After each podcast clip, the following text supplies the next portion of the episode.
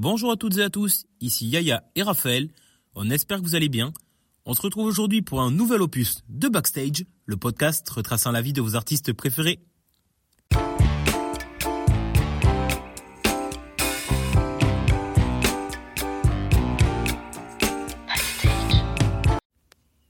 Pour ce septième opus, nous allons nous plonger dans la vie et la carrière d'une icône de la chanson française, j'ai nommé Joe. Joe Dassin est né à New York le 5 novembre 1938. Sa nonchalance, son élégance ou encore son insouciance sont autant de caractéristiques qui le rendent si emblématique dans l'histoire de la musique française. Je vous laisse tout de suite avec quelques extraits de ses plus belles chansons.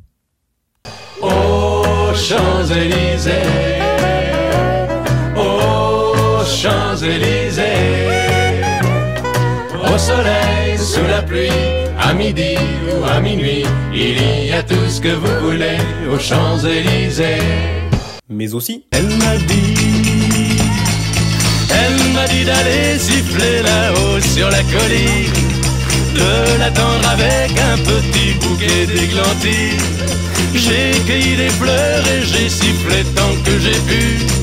J'ai attendu, attendu, elle n'est jamais venue. Zai, zai, zai, zai. ou encore, Qui peut croire que l'été nous reviendra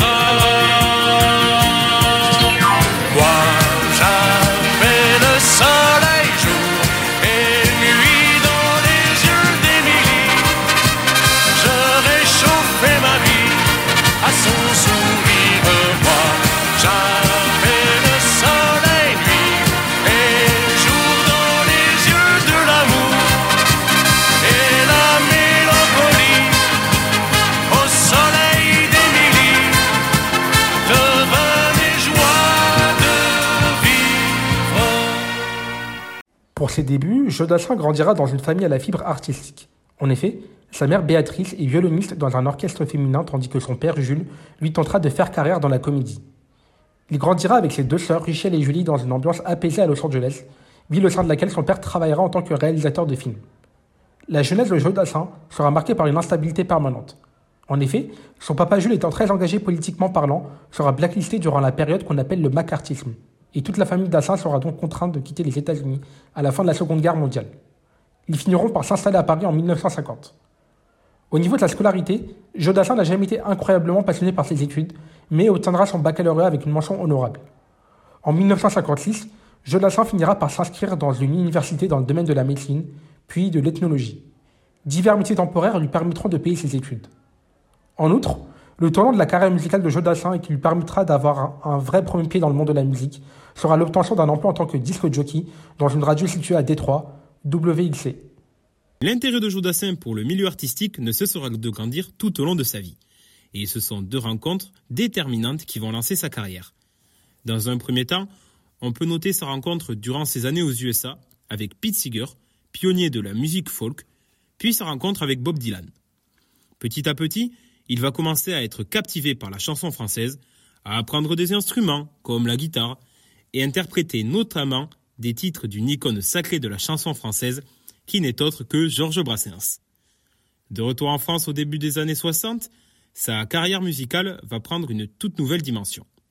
En effet, une connaissance travaillant pour une maison de disques lui permettra de faire une première proposition de 45 tours au label. Le résultat produit par Joe Dassin éblouira la maison de disques et finira par la convaincre d'enregistrer officiellement un 45 tours. En ce qui concerne sa vie familiale, Jodassin épousera Marise Massira le 18 janvier 1966. Elle l'accompagnera durant toutes ses tournées musicales. De leur union naîtra le 12 septembre 1973 Joshua qui perdra la vie cinq jours après. Ce drame brutal aura raison du couple qui divorcera en mai 1977. Quelques mois plus tard, Jodassin fera la rencontre de Christine Delvaux, avec qui il se mariera le 14 janvier 1978. Leur union, qui s'avéra être un échec, donnera naissance à deux garçons. Jonathan, né le 14 septembre 1978, et Julien, né le 22 mars 1980. Son ex-femme Marise écrira un livre intitulé Jodassin, inconnu et fascinant, qui retracera les souvenirs de sa vie familiale, de sa vie musicale et de ses différentes tournées musicales, que ce soit en France ou à l'étranger. Concernant sa carrière, Jodassin finira par obtenir une réelle reconnaissance musicale grâce à sa persévérance et sa ténacité, comme nous l'évoquions précédemment.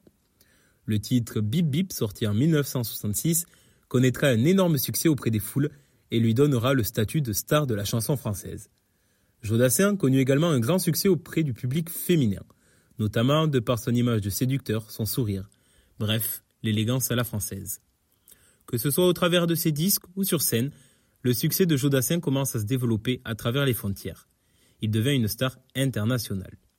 La preuve année, le succès de ses albums Les Dalton ou encore La Bande à Bono, sorti en mars 1968, tend à confirmer le rayonnement grandissant de Jodassin. Il se distingue par des prestations sur scène remarquées, un style musical dit léger et romanesque. Quelques semaines plus tard, Jodassin enchaînera avec la sortie d'un 45 tours qui n'est autre que Siffler sur la colline, qui va rencontrer un succès remarquable avec plus de 500 000 ventes. À la fin des années 60, il sortira le célèbre morceau Les Champs-Élysées. Cela sera le plus grand succès de la carrière de Jodassin, qui ancrera encore plus son rayonnement à l'international. En effet, ce morceau sera traduit dans plusieurs langues, telles que l'italien, l'allemand ou encore le japonais, et sera vendu à plus de 500 000 exemplaires. Le succès de Jodassin sera couronné par une apparition sur la mythique scène de l'Olympia en 1969 et en 1974. En 1970, dans le cadre de la sortie de l'album La Fleur aux dents, le titre L'Amérique sera également l'un de ses plus grands succès et dont plus de 700 000 exemplaires seront vendus. De par son succès, c'est notamment ce titre-là qui parachève tous ses concerts. Un autre grand succès musical de la carrière de Jodassin interviendra en 1975 avec le tube L'été indien, une adaptation d'un succès de l'italien Toto Cugno. Il enchaînera en 1976 puis en 1977 avec deux succès importants perpétuant l'image de cette icône.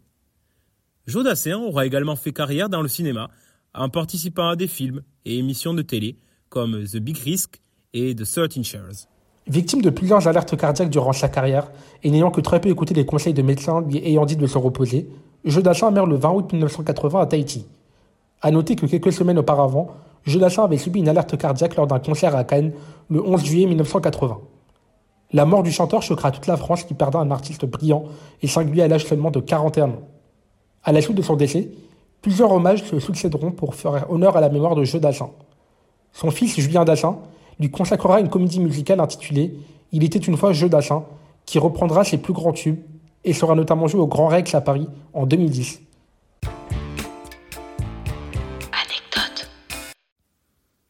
Première anecdote de ce podcast, une bougeotte chronique.